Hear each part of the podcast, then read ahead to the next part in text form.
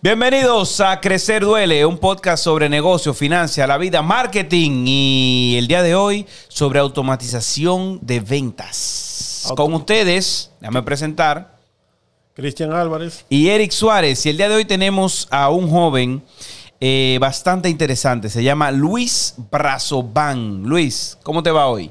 Todo bien, gracias a Dios. Miren, Luis es una persona que a pesar de su edad, de tu temprana edad, se ha convertido en un experto en auto- automatización de marketing, eh, ventas digital y marketing digital. Y en este día de hoy, ¿de qué vamos a hablar, Cristian? Vamos a hablar de cuáles son los errores que están cometiendo los empresarios en, en el tema de marketing digital. O sea, cómo están perdiendo dinero. ¿Cómo Por están perdiendo en dinero? eso. Exacto. ¿Cómo están perdiendo dinero en marketing digital? No le diga a nadie que tú tienes una agencia y yo otra. No, que todos los que estamos aquí tenemos agencia. No se lo diga a nadie. Luis, cuéntame, háblame un poco de ti, de tu experiencia, de tu enfoque. Ok, yo soy Luis Brazován, eh, me apodo Luis Digital en las redes sociales. Y en sí, empecé a emprender sin saberlo. So, a los 6 años ya vendía yuca, como me daban 25 para la escuela, era una pizza y un refresco. Yo calculé que si vendía yuca con mi abuelo, él me daba 25, entonces eran dos pizzas, un refresco y un juguetico de lo que venden. Entonces ahí fue que empecé. A los 13 años comencé, eh, como me expulsaron. eh, Te eh, botaron del colegio. Era, del- era no bueno el del- emprendedor. Era bueno el No- emprendedor. No, del colegio. Mira, mi coro siempre fue informático. Ok. Entonces me expulsaron del grupo, no por no saber ni nada de eso, sino que tenía como que problemas con la profesora y yo nunca he sido prepotente ni nada. Entonces le dieron un certificado a todos los amigos míos, excepto a mí. Un En esa- certificado de informática. Exactamente. Avalado por el, por el Ministerio de Educación, le dieron comida, muchísimas cosas. Hicieron, Entonces, hicieron un paquete. Y a ti te dejaron afuera. como la foca, Ajá. aplaudiendo. así. es- ni, ni como la foca, no me invitaron ni siquiera al evento de, de entrega. ni Ah, pues te dejaron como la chacabana. Exactamente. Por fuera. Entonces, en esas vacaciones yo aproveché y dañé dos computadoras en mi casa. Aprovechaste. Sí, aproveché y dañé esas dos. Eh, Así eh, me- eh, yo dañé un carrito para ver cómo funcionaba el motorcito. Él dañó una computadora. Ya tú sabes. Para ver cómo funcionaba por dentro. Ya tú Dos, sabes. Vamos a hacer un podcast. Las cosas que usted dañó viendo cómo funcionaban. Yo dañé varios negocios. Va a ver cómo funcionaba. Pues bien, ya para continuar, eh, eso me dio la, la osadía de yo aprender algunas cosas y fue que hice mi primer blog en Blogger. Lo moneticé con AdSense, con los datos de mi tío, con su cédula y su cosa, porque él estaba ahí. Yo viéndolo aprendí de él y hicimos ahí los primeros 40, 60 dólares. Eh, te iba a decir, llegaste, ahí. llegaste a más de 97 dólares. Bien ahí. Entonces- Bien ahí. Yo tenía como 12, 13 años, primero de bachiller. Entonces, ahí fue que yo vi eh, como blogger, funcionaba con HTML, CSS, que son lenguajes de hipertexto y diseño, como que sirven para diseño web. Y yo me puse a aprender eso en YouTube de gringos que programaban sin decir una palabra, con una musiquita, pero daban un resultado, ¿me entiendes? Yo me ponía a ver eso y como tampoco entendía el inglés, yo copiaba lo que él hacía y le di ahí. Entonces, también me quedé fuera del técnico de la escuela porque no... eh, Porque no pasaste. no, no, no tenía de que los requisitos, pero en verdad fue por cuña esa. Oye, a ti te vamos a decir Luis Chacabana. Siempre lo dejaban Te afuera. dejan por fuera Pero siempre. así mismo en la escuela, los tres proyectos finales que tuvo técnico para presentárselo al Ministerio de Educación fui yo que lo lideré y gracias a mí fue que salieron bien. Enseñé HTML, CSS, JavaScript, Bootstrap, eh, Fle- Flexbox, eh, todo, PHP, todo lo que tenía que ver. Todas las siglas que hay en el mercado. O sea, ellos estaban de 7 a 4 y yo de 7 a 1. Yo de la 1 a la 4 me quedaba dándole clase a los cursos de informática en la escuela. Coge punta, flaco, oíste. Y ahí le vendía los cursos y vaina y también comencé a hacer dinero ahí a monetizar con ellos. All right, all right, all right. Luis, dime una cosa. ¿Cuáles son las herramientas más subutilizadas en la automatización del marketing ahora mismo, según tu criterio? Según mi criterio, en la automatización del marketing, ellos hay una que se, hay una que se llama Zapier. Zapier. Estás rompiendo Zapier. No, yo la Zapier, conozco, Zapier. Sí. Exactamente. Esa es para tú automatizar acciones. Yo te voy a explicar una para que le llegue heavy. Imagínate que tú llenas un formulario que te dice, no, yo te voy a dar esta guía, eh, pero tienes que poner tu nombre, eh, apellido, correo y teléfono. Y también eh, déjame saber qué tú quieres, en el sentido de por qué tú te inscribes a esta guía. Y vamos a poner que sea, yo quiero invertir en bienes raíces, me interesa el tema de los bienes raíces, yo quiero alquilar mi casa. Entonces, como tú llenaste esos datos, se va directamente a un CRM, que es donde uno pone ahí que la automatización, que te llegan los correos, que a veces dicen, dicen tu nombre y cosas, y tú crees que una gente que te lo está mandando, pero mentira, eso está automatizado. Es un software, eso es de email marketing. Pero los vendedores te tienen que contactar, ¿no? Ujú. Entonces ahí es que viene Zapier y se mete y te lo envía a tu CRM. Y te lo pone como una tarjetita. Fulano de tal quiere alquilar, ¿me entiendes? Ese es su número, ese es su nombre, etcétera. Entonces ahí el Oh. equipo de venta te da eh, seguimiento.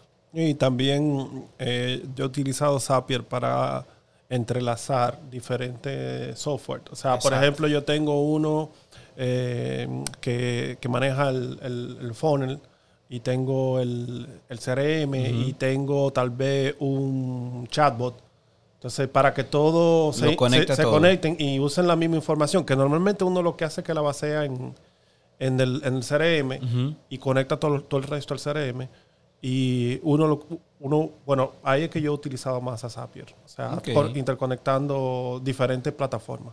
Porque la gente cree que existe eh, eh, una, so- una plataforma que es una panacea de la automatización. Y uno termina utilizando 5, 6, 7 herramientas para poder, para poder automatizar algo. No, y lo que te funcione es lo más importante. Una vez un consultor me dijo a mí, conversando sobre CRMs, yo le pregunté, ¿cuál es el mejor? Él me dijo que el mejor CRM es un Excel, si tú lo vas a usar.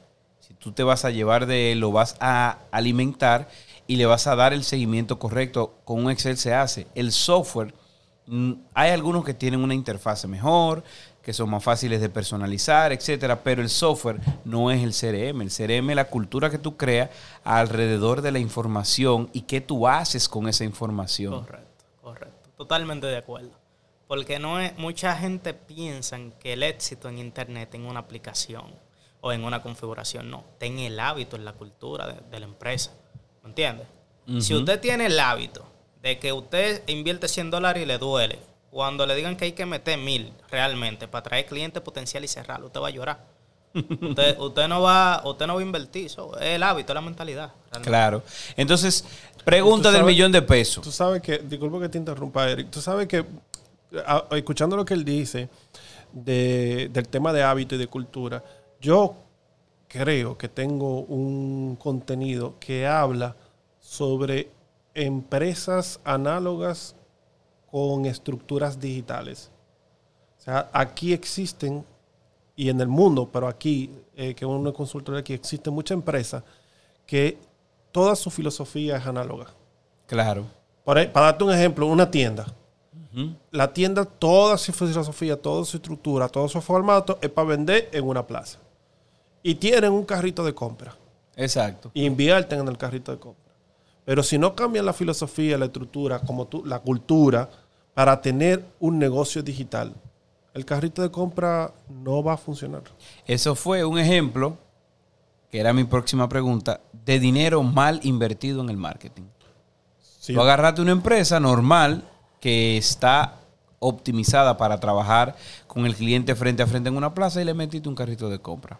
Eso no hace digital a una empresa, no, no habilita a un comercio para entrar en e-commerce, ni mucho menos te garantiza que vas a atraer lo- la audiencia correcta para que te compren ese Otro punto de cultura muy fuerte, que yo eso lo estoy viendo yo, porque todo el mundo está interesado en las ventas digitales ahora mismo. Eh, marketing digital con venta análoga. Marketing digital con venta análoga. Él entendió. Él entendió. Desarrolle, profesor. No, pues, eh, tú, ti- tú haces una estructura de marketing digital, no pone eh, con tu funnel bien hecho y todo, pero no lo automatiza. Al final cae en la mano de un vendedor. O sea que todo lo que hiciste descansa sobre los hombros De un que, vendedor. de que ese señor tenga buen entrenamiento, buena actitud, buen ánimo y que ese día Y sea su ese día. vendedor hace un abordaje análogo, como Ya. si él estuviera vendiendo como vendía antes. Eh, sí, ahí la venta cambió muchísimo. Y muchas veces tienen vendedores que son creativos. ¿Cómo así creativos? Que No, pero si es creativo, bueno. No, que se inventan las cosas en la marcha. No, no. eh, eh, en la venta hay una estructura que es la que funciona. Si tú ves puntos que están fallando, usted lo apunta, lo analiza y luego usted agrega esa solución. Quien es creativo y se pone a, a- a poner pasos que no van en el guion de ventas, ¿qué va a pasar? Daña la venta. Porque Sí. a- al ponerse creativo, le crea objeciones a los clientes. Sí, te entiendo perfectamente. Te Sí. entiendo perfectamente. Entonces, sí, No necesariamente ese es el resultado, porque hay vendedores muy experimentados que se ponen creativos dependiendo de lo que tengan al frente. Pero normalmente, Pero ahí tú, cuando, estás- tú cuando estás el tipo se- aplicando, se, tú estás sa- aplicando lo de venta análoga. Exacto. Porque el, el- es, como, es como le acabo de mencionar. Tú tienes un guion. Tú tienes una pauta. Si tú ves que hay una pregunta que no está dentro de ese guion, tú la anotas y la agregas. Pero la agrega en forma de... de- en, en consenso. Claro, claro. Pero lo- lo- la tendencia es a que cada vez más te respondan menos. Cierto. Que sea una Mac, un, un- un bot el que haga la mayor parte del trabajo. Sí, No. yo creo que con esa tendencia se abren oportunidades eh, porque eh, yo soy cliente de una entidad bancaria en los Estados Unidos y yo, si en el IBR de ellos hubiera una opción que dijera, em, eh, haga, si usted quiere que lo atienda un operador, dele clic a este número y le vamos a descontar 25 dólares de su cuenta. Yo le doy, descuéntame los 25 dólares, porque a veces las estructuras digitales están tan complejas y tan em, cerradas que tú pagas lo que sea porque una gente te atienda. Una gente con un buen guion y con un buen proceso. Exactamente, que tenga un buen proceso, buena actitud, porque te, te voy a explicar algo. Ahora, alguna tendencia que están pasando. La gente abusó de, lo- de los bots, de los chatbots. Pensaban que ellos iban a resolver todo, pero no, acuérdate de que tú estás tratando con humanos. Ellos prefieren que un humano lo atienda. Entonces tú tienes que, los bots son buenos para la prospección y cualificación del cliente, para la venta un humano, Ya. Al cierre. exactamente para el cierre. O sea, tú, la, la- la- la tendencia es que la prospección Sea automática. sea automática, que la calificación sea automática, pero el cierre sea un Humano. humano. Pero ya tú ves en la cualificación tú tienes preguntas que, primeramente, si, e- si no es tu cliente potencial, no va a llenar la pregunta. Porque si tú le haces 10 preguntas para tú venderle un ticket de mil dólares y tú decirle en, en la pregunta, ¿tienes mil dólares para pagarlo? No, no lo Eh, tengo. te- no, no lo tengo. Ya es, como hay automatización, se puede ir a un downsell. Un downsell es un producto mucho más barato. Y tú le dices ahí mismo en, en el formulario que está llenando, ay, he visto que todavía no, eh, no tiene los requisitos para comprar este programa, por lo cual eh, he decidido darte algo que te pueda ayudar en ese momento. Pan, y terminan comprando algo más barato. Este es el formulario automática. para los ratones. Tenga. No, no, Entonces, porque la realidad... Para el cliente sí. que, que no tiene presupuesto, porque los clientes evolucionan, los, los negocios crecen. Claro. la gente crece y quizá como vio, dice, mierda, mierda, pero me dio algo más barato, ¿verdad? Yo no, yo no estaba apto para eso, pero en un año viene y te compra el de mil. Entonces, en vez de gastar, Y más si lo que tú le diste funcionó. Exactamente, exactamente. e incluso hay gente que cuando ven que el de 25, el de 40, 50 dólares funciona, buscan y lo financian. Te entendí perfectamente. Entonces, Cristian, vamos a hacer una ronda de, en la opinión de cada cual, pérdidas de dinero que comúnmente están haciendo los eh, empresarios y emprendedores en el marketing digital. Empiece usted. Empiezo yo. Eh, la primera, el- el- el- desde la, de la primera franja, desde el principio, una mala estrategia de pauta. Estoy de acuerdo. O sea, eh, no tener bien segmentado el público, no tener bien eh, elegido tu eh, la red por la que tú vas a trabajar, no tener bien estructurado eso y por ende inviertes prácticamente quemando dinero. Y eso también ocurre porque no tienen, eh, como no tienen la estrategia completa definida, no tienen las métricas claras que ellos necesitan, deben de recibir. ¿Cuáles son los números que tienen que dar para saber ¿Cuál- que van para- por buen para- camino? Para saber, sí, porque el, el marketing digital todo se mide. Y entonces, al medirse todo, ha- hay que, hay que estar claro con el tema de que las estrategias de contenido, realmente, uno tiene buena, mala estrategia, pero las estrategias de contenido, quien decide que buena es el público. Exactamente. Eso Entonces, correcto. como tú, como es así, cuando tú inicias una campaña que empiezas a eh, invertir en un contenido, tú tienes que saber automáticamente el resultado que estás teniendo, porque si no es el resultado que tú esperas, quiere decir que ese no es el contenido adecuado, tú debes cambiarlo. Perfecto. Luis, diga la suya. Yo voy un poco de la mano con él, pero te lo voy a poner en otra palabra. No conoce los fundamentos del marketing, ¿entiendes? No tienen, eh, no tienen, y el otro es que no tienen un plan de venta. Porque muchos tienen leads, miles de leads, pero ¿y quién lo cierra y cómo lo cierran? Ujú. Cómo lo llevan a- al cierre. Mucho incluso he visto proyectos que tienen capital y de todo y han quemado 30 mil dólares de ahí, ahí. Con el equipo, la Porque condición. no tienen un plan de venta. No tienen un plan de venta. Entonces, ese es el siguiente paso. O sea, Claro. primero, estamos quemando dinero en, en- en- en una mala estrategia de pauta. Ok, arreglamos la estrategia de pauta. Después no tenemos un plan de venta, tenemos los leads. ¿Qué hacemos con ellos? Exacto. Pero a eso es lo que se le llama el marketing de la esperanza, que quiera Dios que, que compre. Quiera Dios que compre. Quiera Dios que compre. Está compre. Está buena esa, el marketing El de la marketing de esperanza. la Te esperanza. pasaste. Te- loco. Esa está buena, esa está Marketing de la esperanza. y, y te lo digo porque mucha gente, muchos emprendedores y empresarios que hacen millones de pesos que son análogos, dicen, yo hablé con una mujer que dijo, quiera Dios que Marketplace no me baje la venta. Wow. Wow. Ese es el marketing de esperanza. Es el marketing Mira, yo creo que la, la, la botadera de dinero más, em, diría yo, em, ¿cómo le pongo a eso? La, el- el- la pérdida de dinero más grave que yo considero que están teniendo la gente ahora mismo en marketing digital es creer que lo que está invirtiendo en un community manager y en que le manejen un Instagram es marketing digital. Y hay gente que está perdiendo ese dinero. No, no importa lo que esté pagando, sean 15 mil, sean 50, sean 100 mil. Cuando tú pones todos los huevos en una canasta y tú entiendes que porque tienes un Instagram bonito y que porque tú tienes 20 mil seguidores en un Instagram, tú estás haciendo algo en pro de tu negocio, tú estás perdiendo el dinero feo. Exactamente. Lo que le está, está perdiendo lo que le está pagando al equipo, lo que está pautando en el contenido, si no estás, si no tienes una buena estrategia de contenido y luego una estrategia global que lleve todo ese contenido a un resultado comercial o de branding, pues y, y- y eso es lo que yo más comúnmente veo. Perso- empresas, me llamó, tuve una reunión hace poco con una empresa importante, pero una empresa ya eh, con varios años en el mercado.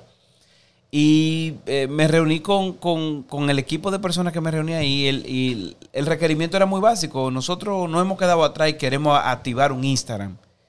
Y yo decía, ajá, ¿y para qué no? Que tenemos que estar en Instagram. Tenemos, y esa página hay que remozarla. ¿Pero para qué?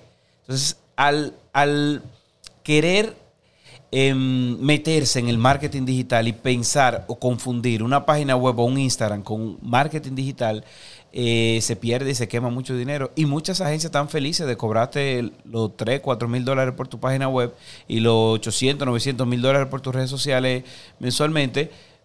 Porque si tú no tienes un plan y si tú no tienes una claridad de lo que tú quieres obtener eh, con el marketing digital, pues eso va a ser lo peor. Lo segundo peor que tú puedes hacer es eso. Yo tengo un contenido también que lo dice, que dice eh, las, em- las empresas que creen que con tener eh, una página web o un Instagram tiene marketing digital. Exactamente. No, y eso era importante antes. E incluso hay una métrica, estaba viendo un informe por ahí que dijo que ya la gente no te está buscando en Google. No. Te está buscando en las redes sociales. Están buscando en TikTok, están buscando en, Instagram. Instagram es el nuevo buscador que confirma lo que tú haces. Entonces, no es estar en Instagram por estar. Claro, está ahí. Pero yo he visto empresas que son millonarias aquí que no les gusta invertir. Que yo le he hecho propuestas consolidadas. Que son eh, que, con resultados. Que tú sabes que un funnel de prospección y demás son empresas que lo que necesitan es branding muchas veces. Branding y ya. Entonces, ellos prefieren meterle un iPhone de última generación a la community manager para que Eh, fotos bonitas Correcto. y pagar un diseñador gráfico y eso y subir eh, como que TBT de la semana. ¿A quién le interesa un jodido TBT? A nadie. A nadie. Eh, gracias a Dios que hoy es viernes. Thanks God, eh, eh, TGI. Hoy es viernes, el cuerpo lo sabe. Eso es, un, eso es un meme clásico de la oficina. Digo, el que está publicando aquí, hoy es viernes y el cuerpo lo sabe, tiene que orientarse. Sí. Porque, porque eso no vende, eso no Eso no comunica, eso no, eso es más de lo mismo. Yo tengo, yo tengo una discusión con un cliente porque eh, para ellos internamente la historia de la empresa era importante ¿Qué te dice? y ellos no entendían cuando yo le explicaba al cliente tuyo no le importa tu historia. Dame un contenido que le agregue a tu cliente No. Y, y- y lo entendieron al final, principalmente la, genera, la generación más, más, más joven, la, la parte más joven. Eh, porque el- yo le pregunté, ¿cuántos de ustedes se han sentado en Instagram a ver la historia de una empresa? Nadie. ¿Qué ustedes hacen? Swap up. Claro. Voy a hacer un anuncio. Atención empresario, atención emprendedor. Que usted arrancó ese negocio en una camionetica con su abuelo no le importa absolutamente a nadie. En ventas, lo importante, lo único importante es lo que me habla a mí como cliente. Si tú me hablas de una solución a un problema que tú me vas a dar, me hablas de una aspiracional, de algo que voy a alcanzar contigo, o me hablas de una catástrofe que me voy a evitar por trabajar contigo, yo te voy a prestar atención. Si tu discurso no resuelve o no responde a ninguna de esas preguntas, ahórratelo. Y es Mejora un meme de un gato. mejor a un meme de un gato. Mejora un meme de un gato. Para que lo vean en otra perspectiva. Cuando usted es cliente, usted es egoísta. Cierto, pero, pero siempre somos clientes. Siempre somos Exactamente. clientes. Entonces, como el cliente egoísta, piensa en cómo realmente tú lo puedes ayudar a él. No te, no, cre- no te venda ni te sobrevenda. Porque a veces la gente dice, yo soy el mejor esto, la mejor, la primero, esto. A la gente tampoco le interesa. Crea comunidad, crea buen contenido, ¿me entiendes? Eh, crea una comunidad cercana en caso de que ustedes sean una empresa corporativa y demás. Y hay que tener una cara en la empresa, que sea quien salga, que dé el contenido, esto, lo otro. Y mien- es como el ejemplo que siempre ponen. Cuando tú ves dos, dos restaurantes, uno lleno y otro vacío, ¿dónde tú te vas? Tú no te vas al vacío porque te van a atender más rápido. La prueba social te dice que tú te vas lleno. Ujú. Tú dices, no, yo voy para acá, ¿para qué que está lo bueno? Y ahorita el que está vacío cocina mejor y de todo, pero porque este está haciendo un mejor trabajo de marketing, de venta y demás, está lleno. Claro. Porque McDonald's no es que tenga la mejor hamburguesa. Cualquiera puede ir a cualquier restaurante y te dan una hamburguesa nítida, pero son los que tienen el mejor branding, el mejor marketing, que te resuelven rápido y demás. Muy bien. Pues señoras y señores, amigos, amigos, niñas y niñas, compañeros todos, hemos llegado al final de este episodio de Crecer Duele, un podcast sobre la vida, negocios, finanzas y marketing digital hoy. Hoy de marketing digital. Ah, bueno, espérate, no nos podemos ir sin hacer la recomendación de lectura sobre el tópico que estamos conversando. El libro sobre marketing digital eh, que tú recomiendas, Cristian, ¿cuál es? Te lo dejo, tú eres el experto. Eh, y usted, invitado del día de hoy. Si quieren aprender de marketing digital fuera de los conceptos, que, na- que nada me enseñan conceptos, muchos libros, eh, váyanse a la brújula de Vilma Núñez. Esos son 100 dólares, pero bien invertidos. Mi esposa es full fan de Vilma Núñez. Yo soy, eh, yo he hecho muchísimos cursos de Vilma Núñez. O sea, des- yo creo que Valga ya la vamos por cuña. la decena de dólares ya. Vilma, atención Vilma, tenemos aquí tu hijo perdido. Sí, ella- y ella, y otra cosa, ella tiene una, una corporación, un grupo de empresas que factura millones de dólares. En la última vez que yo vi un reporte de ella fue como en 2019, 2020, y hacía como 15 millones de dólares. Qué rico todo. El grupo de empresas. Eh, no sé si me estoy equivocando, pero ella aún así facturando millones de dólares, atiende su DM y tiene seis community, man- eh, community manager nada más de su cuenta. Oh, wow. Produce muchísimo contenido, agrega muchísimo valor y la frase de ella es, a un contenido mejor que el que tu competencia da de pago, porque eso da prueba social. Eso dice, oye, esta tipa sabe. Bueno, mi recomendación de lectura para esta semana sería This is Marketing de Seth Godin. Es muy buen libro, no específicamente sobre marketing digital, pero sí va a hablarte claramente sobre eh, el abordaje del marketing y se puede aplicar al digital. Y hay otro libro que se llama Story Brand de Donald Miller. Eh, y este libro sí te va a ayudar a aclarar, a clarificar los mensajes. Está muy orientado al marketing digital. Y otra cosa, para la gente que tenga olla, eh, póngase a leer Vendes o Vendes de Gran Cartón. Buen libro, buen libro. Buen libro, sí. Muy buen libro.